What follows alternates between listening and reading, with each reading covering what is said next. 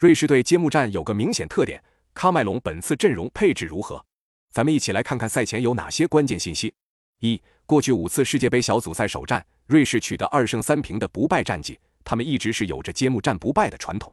二、虽然瑞士历来都没有那种超级球星，但在过去四届大赛，也就是两届世界杯加两届欧洲杯，均顺利从小组赛出现。在欧洲球队中，只有三支球队取得如此成绩，另外两支是法国和比利时。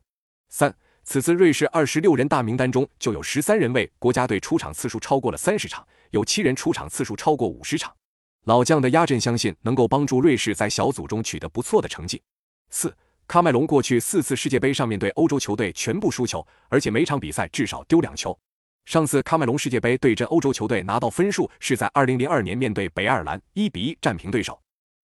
喀麦隆过去七次参加世界杯，只有在1990年能从小组中出现，其他六次均在小组赛阶段遭遇淘汰，并且喀麦隆最近七场世界杯比赛全部输球，已经创造了世界杯连败场次第二长的记录，最长的是九连败。六。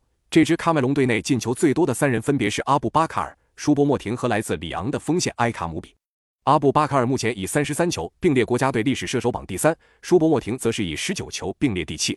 除了锋线三人组国家队进球超过十球外，其余喀麦隆球员进球数均未超过五球，只有六人进球。中后场更是只有三人在国家队进过球。本场比赛你更看好谁？